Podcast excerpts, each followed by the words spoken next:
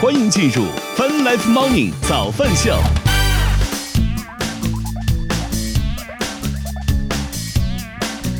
欢迎收听收看泛 Live Morning 早饭秀，来自 QQ 音乐旗下泛直播 APP。同时，我们正在通过“乐乐听乐青春”的亚洲线上流行音乐第一台的亚洲音乐台，在同步并机播出当中。今天是二零二三年四月二十六号，今日星期三了，大家早呀！能听得能听，应该能听得出来，我这个还没完全好啊。我我觉得这个我我们家邻居这个，我刚刚在开播之前我就已经觉得闻到了一股烟味儿，不知道为什么，我觉得我对烟味儿非常非常的敏感，只要我闻到这个类似的味道，我就一定会咳嗽啊。就是可能白老师都还没有发现或者说没有感觉到的时候，我就已经开始有这个有这个反应的时候，我就知道就是怎么就是就特别的灵敏啊。所以他，但是他在楼道里吸烟吧，也不是一回两回了，所以我就觉得特别有意思。就是他之所以跑到楼道里吸烟，很显然并不是因为楼道里面太暖和，是吧？最近北京的温度也比较低，嗯，所以他大概率也知道吸烟这件事儿不好，所以他就跑屋外头来吸，然后吸的整个楼道里面，包括你都别人家里都是烟，哎，他觉得挺好。我觉得这个事儿很奇怪。好，咱们现在我们来看一看天气情况吧。现在是北京，预计周三将会是晴天的天气，五到二十一度。我的天哪！上海周三预计会是晴天的天气，十一到二十二度。广州周三预计会是晴天的天气，十六到二十七度。最后来看成都，预计周三将会是阴天的天气，十三到二十四度。泛 Life Morning 早饭秀，我们先来听歌，开启我们今天的节目。歌曲回来之后，我们再接着聊。我们待会儿见。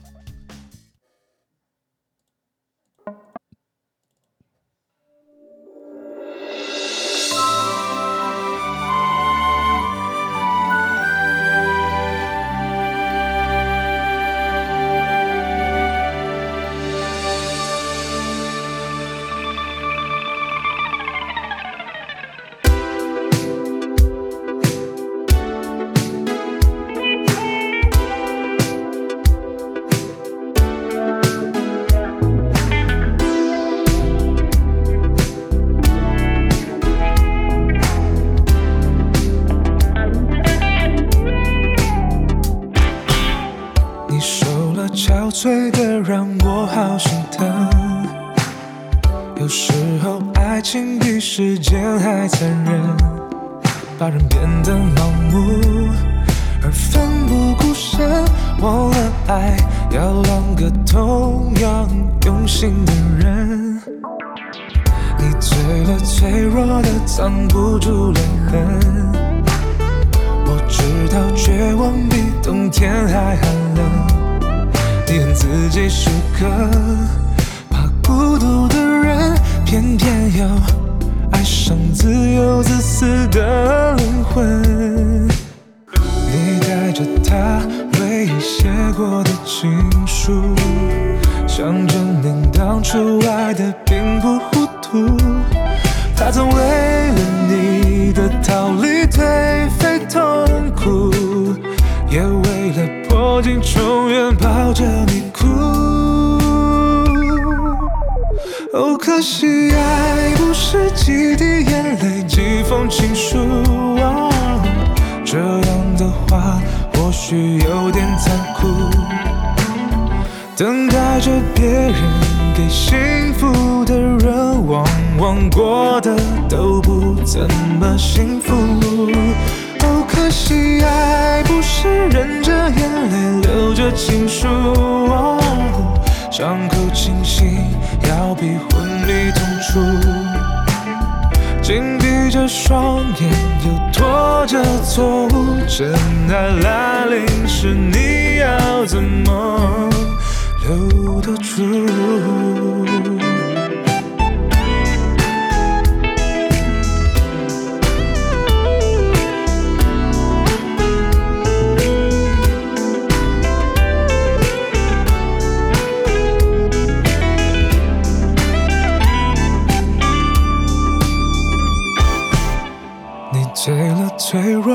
藏不住泪痕。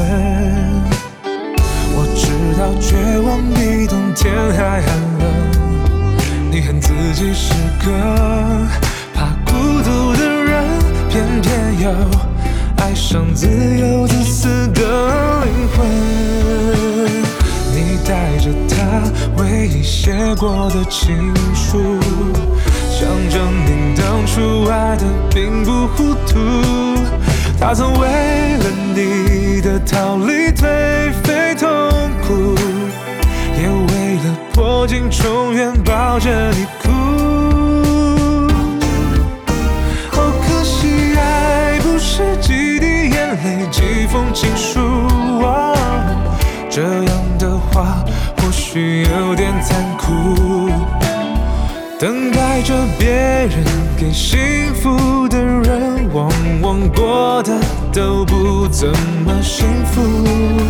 哦，可惜爱不是忍着眼泪留着情书，哦伤口清醒要比昏迷痛楚。紧闭着双眼，又拖着错误，真爱来临时，你要怎么留得住？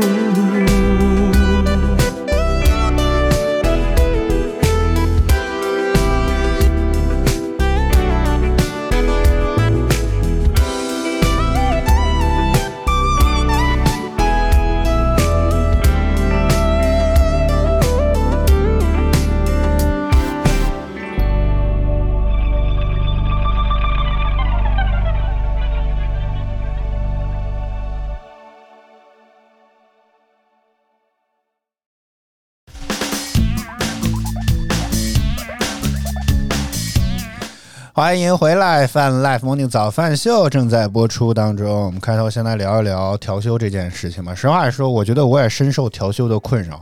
我其实总以为今天是周四，你知道吗？就是周一、周日上班了之后，你总觉得周一，哎，今天不是周二吗？周三的时候，周二的时候，你又觉得，哎，今天不是好像周三了吗？就总整个日子都过乱了。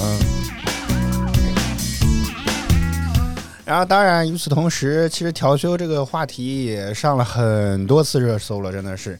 从从可能一周前，就我们录制之前一周前，应该就已经开始在吵这件事儿啊。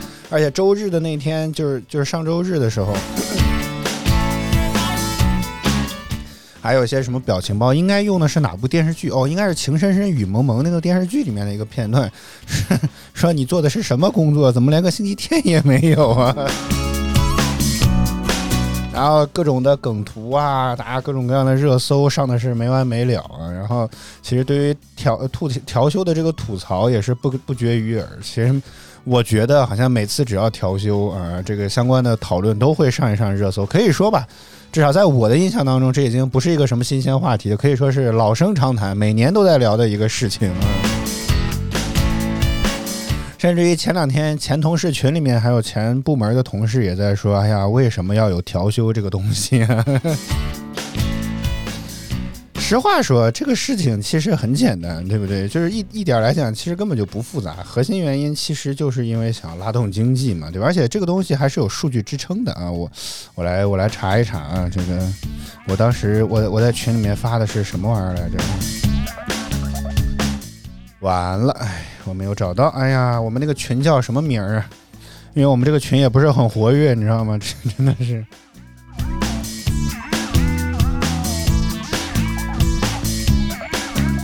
好，不要慌啊啊！找到了，找到了，找到了！这个名字很奇怪啊，说这个这原文问的是为什么要调班呢？大家大周末的上班心态好崩啊！我的天呐。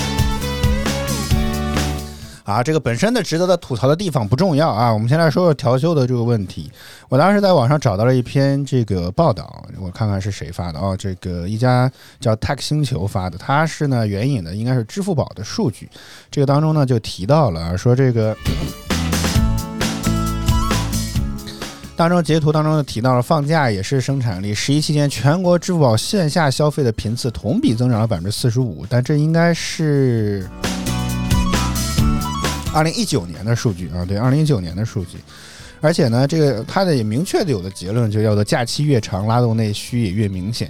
同样是放假前三天，十一的日均消费金额环比五一就高了一成，四到六线十一日均的消费金额相比五一增长了约四成，多放一天假消费就多一成了。而且你在网上搜索相关的媒体新闻报道，比如说你用上“调休拉加劳动经济”这个词来搜索，你也能看到很多媒体在类似的这些报道当中也提到了，其实就是为了这个拉动经济。其实这个道理很好讲，对，很好想，对吧？就假如说，如果只是像原本的五一只放假三天的话，对吧？就是原本五一的一天再加上个周末啊。其实你不不光说我懒，我我和白老师这种不太愿意出门的这种人是吧？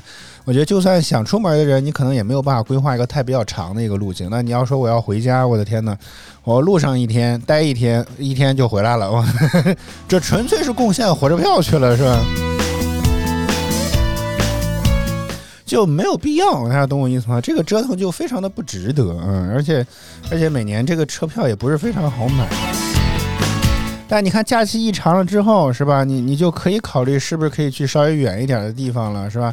哪怕五一五，假如说啊，五月一号到五月五号放假这种，假如说只举个例子比较好算，这样啊，就比如说五月一号的票，你没想到你五月二号买，是吧？照样也可以回去，你还要想还有四天，这样就很划算。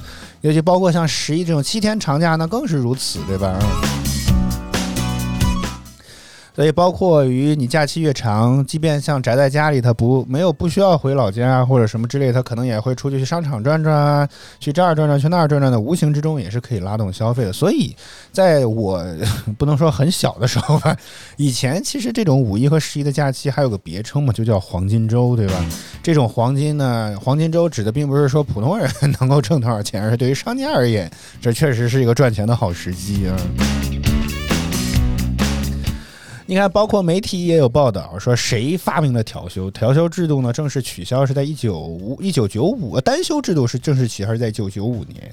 此前呢，这个是实行做六休一，这个我还有一点点的印象，因为我记得当时应该上幼儿园吧，本来一周要上六天，上着上着，哎，周六日不用去了。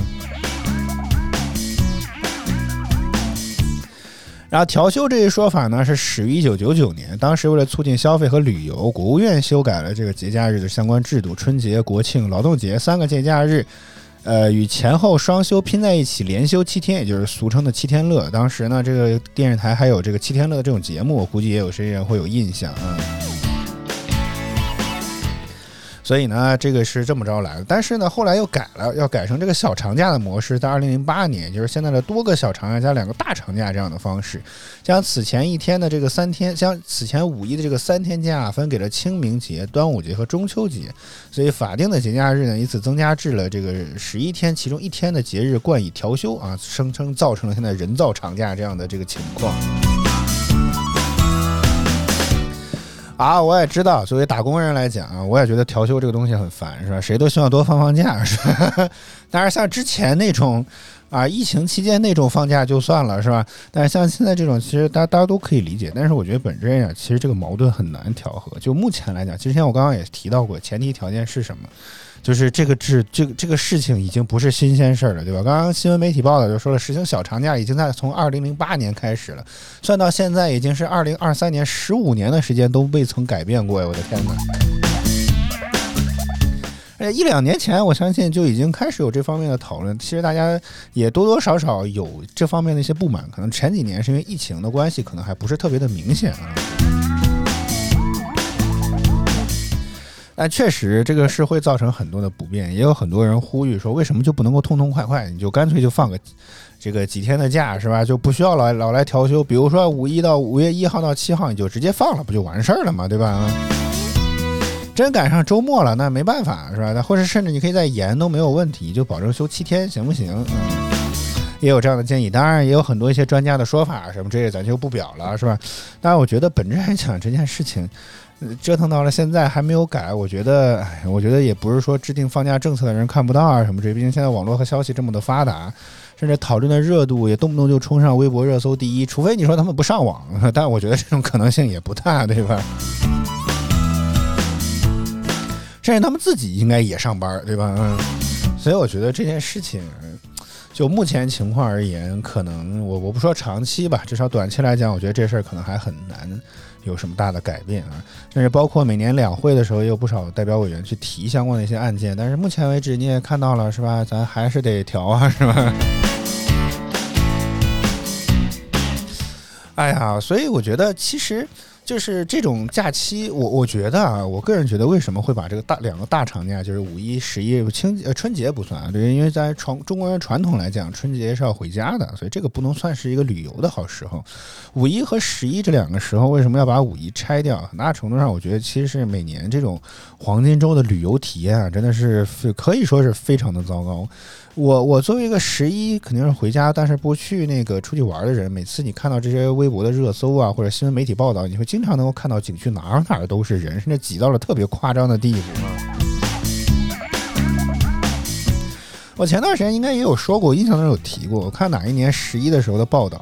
应该是一座山上，旁边两边这个因为高山嘛，山上旁边两个只有铁链来这个进行一个算是防护的措施，但是人质几几乎已经站满了，我我看着我都觉得多少有点危险。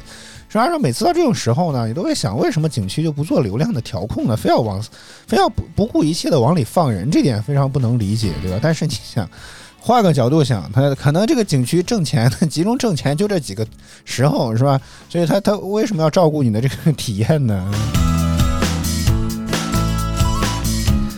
所以你看，这个相关的这个媒体报道也同时表示，这样休假的模式的弊端在于节假日出行人数激增，一方面呢，景区的承载能力及交通运力不够，另一方面也极大的削弱了人们的这个出行的体验。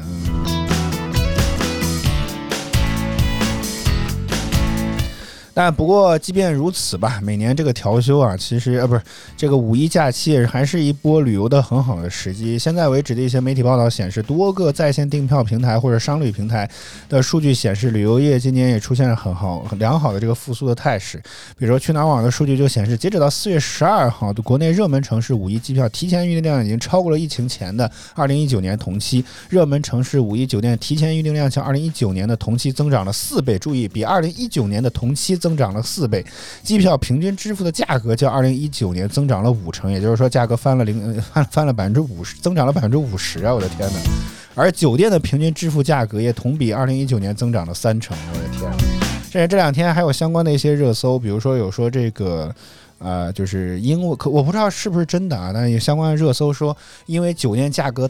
就是现在的价格太高，以至于那些提前预定的订单，酒店甚至不惜毁约的方式，也要把这个更高的价格来够来来订到。包括去年我和这个今年今年春节吧，今年就我和白老师去这个云南旅游的时候，也是我们提前订的。我觉得这个白老师太英明了，你知道吗？这个价格定的实在是太好，我们当时定的价格特别的便宜，大概就是。呃，疫情集中爆发的那个那段时间之后没多久吧，那个时候其实好像大家还没有意识到要旅游的问题，也不知道白老师怎么，可能是我们感染的比较早，所以白老师很早的就想了说要不要出去转一转，因为可能马上也春节假期了这种，更何况现在好像我这种也稍微放假会早一些，没想到后来这个真正的这个临近了之后，这个价格我们同期的价格涨了。至少有一倍的，甚至到两倍这样的情况，我甚至当时就很担心携程会不会毁约。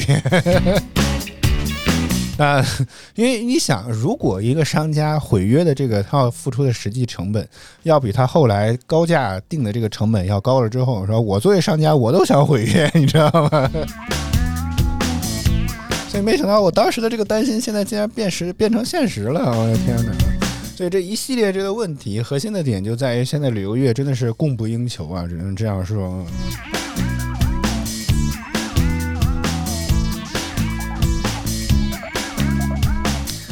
啊，当然，我觉得这个问题吧，啊，也肯定因人而异，因为有些人也觉得说假期期间还是要工作的，比如像我是吧，电商人哪有周末哪有假期这种东西啊？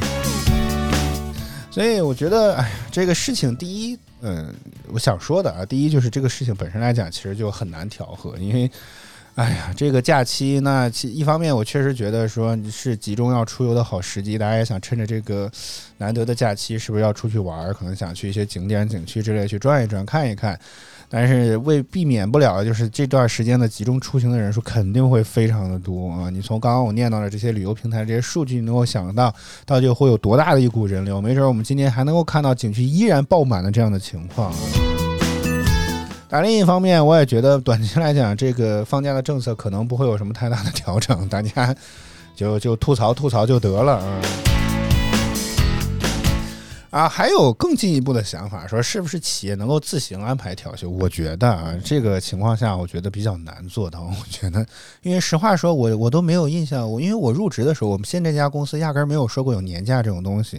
我觉得，如果这种不是强制法制的，就是怎么讲，国家统一规定的这种放假调休的这种玩意儿，这这种规定出来的话，我觉得可能我连五一都休不了，你知道吗？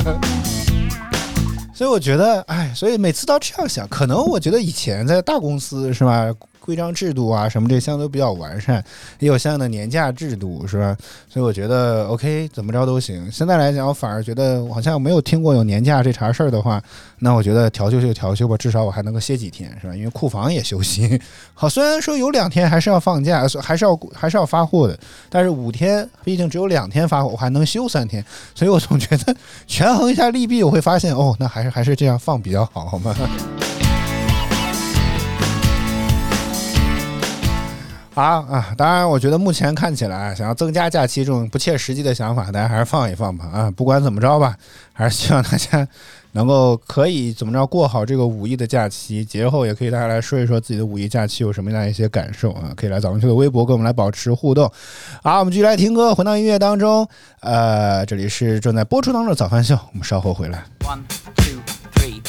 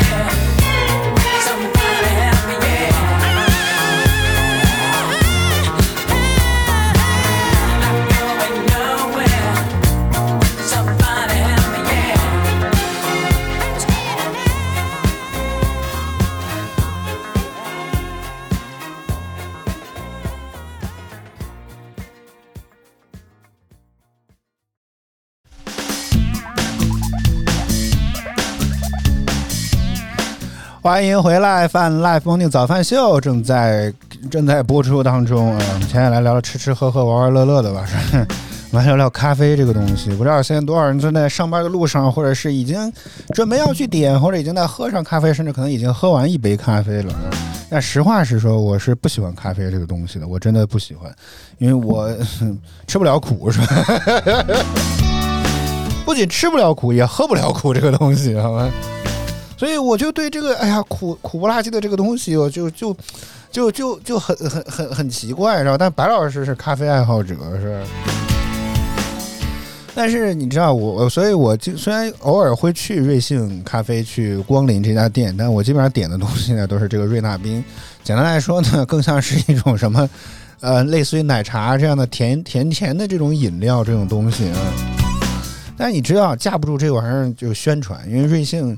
呃，他的这个弄出了一个爆款的产品，叫生椰拿铁，我不知道有多少人听过，而且白老师也特别喜欢，他特别喜欢点那个应该叫什么生椰丝绒拿铁这个东西啊，然后甚至我不惜会从这个公司附近什么买回来，然后带回来，然后给他来尝一尝这种啊，甚至他自己还买过生椰的原配料方，然后自己打这个啊咖啡，然后再加一点进去，然后看似乎希望能够以此做出生椰拿铁来，然后就自己做啊。呃对这个东西已经怎么讲痴狂，或者说喜欢到这种地步啊。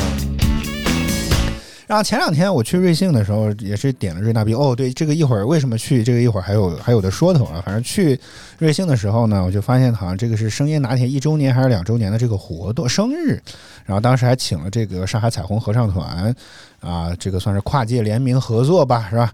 然后这个搞了一个小小的庆祝活动，就让彩虹合唱团唱了一首歌啊。为此，因为当时现场门店这个电视上啊放的这个是只有画面没有声音，所以我不知道唱的怎么样。啊，我回来还专门又去 找了这个广告回来听了一下，我觉得唱的也不怎么喜欢，我只能这么讲。所以啊，我想第一个点就是第一，白老师很喜欢喝，是吧？那第二个点呢，就是生椰拿铁好像确实是瑞幸的爆品啊，可以说是爆品。而且你就如果你在这个等待取取餐的时候观察一下，发现好会走很多的这个生椰拿铁的这个量啊，包括再加上这个广告。啊，说不仅这个生椰拿铁几周年了，这个就已经还要专门为他庆个生日啊，甚至包括好像说已经卖出什么两亿杯，如果没有记错的话啊，这个量也是非常的吓人，所以不禁就引起了我的好奇，说这个东西到底有多好喝呢？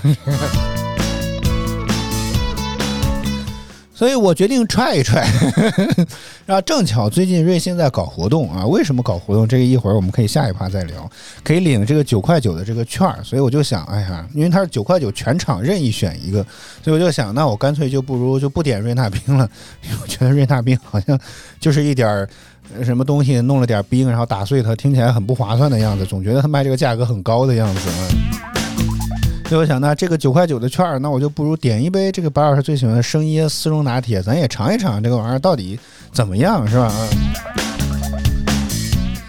然后我就点了一杯，哎呀，实话实说，我还是不喜欢这个味道，真的。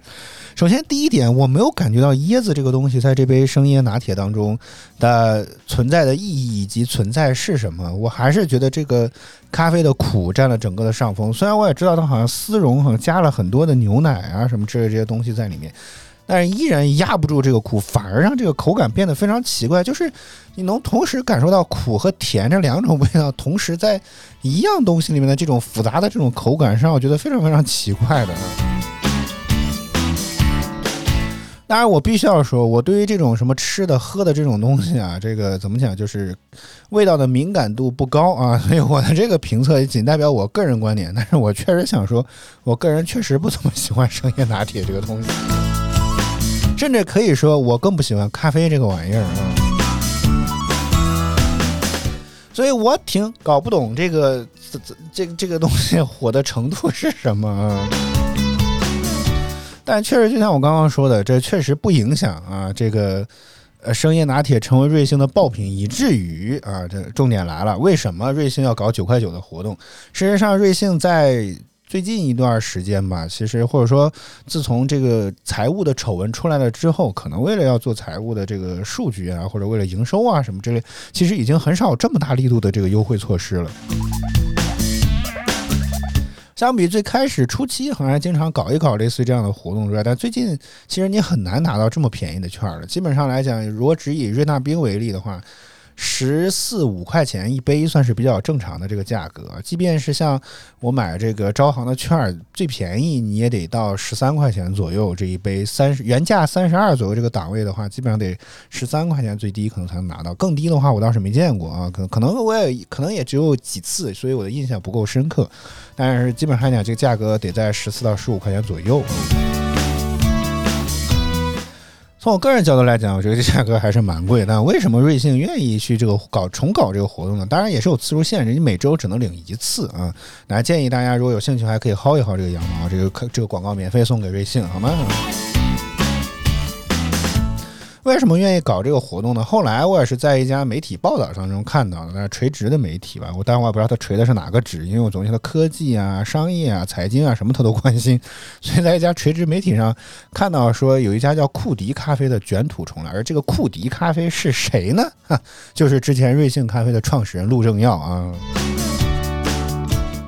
我和白老师之前还体验过他的这个另一个项目，叫做《舌尖英雄》，其实是一个预制菜。我当时，我和白老师基本上来讲，对这个产品、对这个项目吧，啊，持比较负面的态度和看法。第一，价格很高；第二，配送费 很贵，而且它还不是及时配送。你说，你说你像美团买菜这种，比如半个小时或者一个小时到这种可以，但它是次日达，它只承诺你次日达，它不一定次日达啊，但它承只承诺你次日达，我觉得这个事情就很奇怪了啊。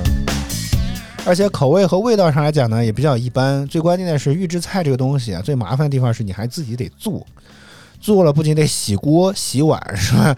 你你整个的这个洗洗洗还你还得去把它给弄熟，这本质上其实很麻烦，而且这个价格呢也不便宜。如果这样的话，那为什么不点外卖呢？是吧？所以这个当时就很不很为不解，你知道吗？所以在看完这篇报道之后，我也突然又想起了《舌尖英雄》这个项目，然后我又去看了看，好像我们附近的这个店啊，就我们家附近的这个店，通州万达这个店，好像确实很多产品都就是处于售罄的这样状态。我也不知道到底是太火了呢，还是没有进货，反正感觉这个不是非常好的这个样子。而在此之前，陆正耀其实也折腾过其他的项目。我记得印象当中是有一家小面，就做做面的这个项目，而且确实大概在一两年前，哈，面店是一个比较受风险投资喜欢的一个项目，也投资了很多家，呃，所以可能也是为了想赶上风口，但后来据说也不了了之了啊。所以可能陆总折腾了一圈，又发现哦，还是回来做咖啡吧，是吧？而且这其中还有一段历史。其实陆正耀是想通过一些办法重新回到瑞幸，但是无奈，呃，当时的这个可能吧，我也觉得这其实不能算是一件坏事，可能吧，嗯，因为希望能够跟原来的这个，因为财务造假的丑闻被曝光了嘛，希望能够跟原来的这个管理团队做彻底的切割，所以当时的时任的这个 CEO 用了一些办法限制着他们回来，所以陆正耀最终其实是没有回回归陆瑞幸咖啡，所以后来又搞了其他的一些创业项目啊。但折腾了一圈啊，又发现好吧啊，还是得做咖啡，所以库迪咖啡就是陆正耀的卷土重来之作。而且怎么讲呢？据说开店的项目，开店的速度也是非常非常之快啊。但是我我不知道这个小程序的显示是有问题还是怎么地。当时我记得我是在公司看的这篇文章，像是在摸鱼对吧？公司看的这篇文章，当时显示的是。说在我们公司这个附近，其实就马上要开一家。我记得当时显示的日期应该是四月二十四号。一方面在我们这个附近的商场的负层、负一层还是负二层会开一家，然后地铁口的旁边一家也会旁地铁口旁边的那个商圈里面也要再开一家。也就是说，我们附近要会要开两家库迪咖啡。但是后来我不知道是这个产品显示改了之后还是怎么地，就代开的这个店铺就不显示在这个小程序里。我也是觉得有点莫名其妙。呃，但是我记得我后来去吃饭的时候，也在附近逛。其实我已经看到正在装修的那家库迪咖啡的门店。截止到目前为止，这家店也还没有开啊，所以还没有享受到。一甚至我还没有开始注册这个小程序，我怕他又开给我发了券，万一这个店到最后没有开起来，我的这个新人的优惠的资格就没有了，那就得不偿失了呀。当然，我想说的是什么呢？哎呀，库迪咖啡。的这个目前的产品啊，也有生椰系列。哎呀，我真的是也是，很很莫名其妙。它里面是专门推出了一个生椰系列，除了有生椰拿铁、生椰什么大红炮，我的天呐，生椰茉莉茶，什么各种生椰的产品啊。所以好像这个确实很火的样子，虽然我个人不太能理解这个产品，但是我觉得喝不惯吧，至少是我还是觉得瑞纳冰比较符合我的口味啊。当然，我觉得目前来讲，好像咖啡行业又卷起来了啊。所以大家有兴趣的话，你也可以附近看一看有没有库迪咖啡，你也可以尝一尝库迪咖啡的咖啡跟平常跟瑞幸有什么区别，甚至最关键是应该新人注册会有一些优惠啊，大家可以去看薅薅羊毛嘛，对吧？啊，这如果你像我一样爱喝这种类似于瑞纳冰这种非咖啡的产品哈，库迪咖啡也有，他们有个冰萃冰沙系列，我觉得你也可以关注一下。但因为我现在还没喝到，所以我也不不好说什么。当然，如果你是瑞幸的死忠粉，别忘了去他们的这个程序里面去领这个券。我如果你经常打开它，你应该能看到这个广告。如果你最近好久没有喝过的话，你也可以去看一看，薅一张这个九块九的这个羊毛去尝一尝啊，好像我们收了人家多少钱一样。好，咱们需要我们就来听歌，回到音乐当中。大家有什么想说的、想聊的，依然都可以在弹幕区评论区跟我们来保持互动。歌曲回来之后，我们再接着聊，待会儿见。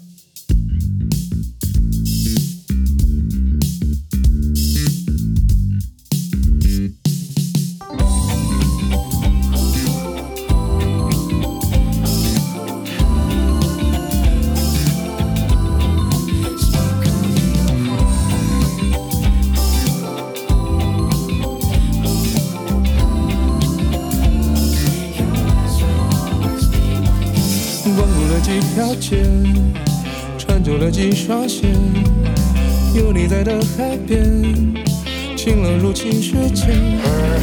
浪费你多少天，陪我轻易消遣，喝了杯上笑脸，瞬间晕眩。Magic lights all the time, Maddest dreams now bring you into my smooth as time. Ride for you and I flow under sunshine, waiting for. While you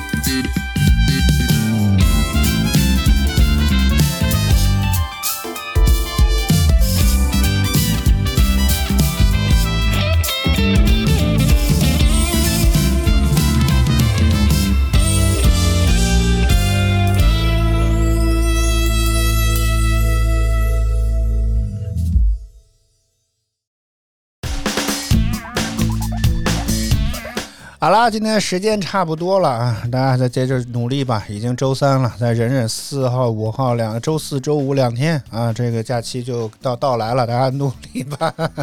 能怎么办呢？是吧？这个破班还是要上的。好，咱们秀，我们今天就到这里，谢谢你的收听收看。每周一到周五在工作早间八点，我们都会在泛直播 APP、H FM 亚洲音乐台同步为大家早安秀。希望您能够持续锁定我们的节目。如果觉得我们节目还可以的话，记得给我们点赞、评论或者是什么订阅啊之类来支持我们节目做得更好。再次感谢您的收听收看，以上就是今天早上秀全部内容。我和小白在北京，祝您周三工作、生活、学习一切顺利。我们。呃，我我很想说明天再见，但我觉得应该是周五再见。好，我们下次再见，拜拜。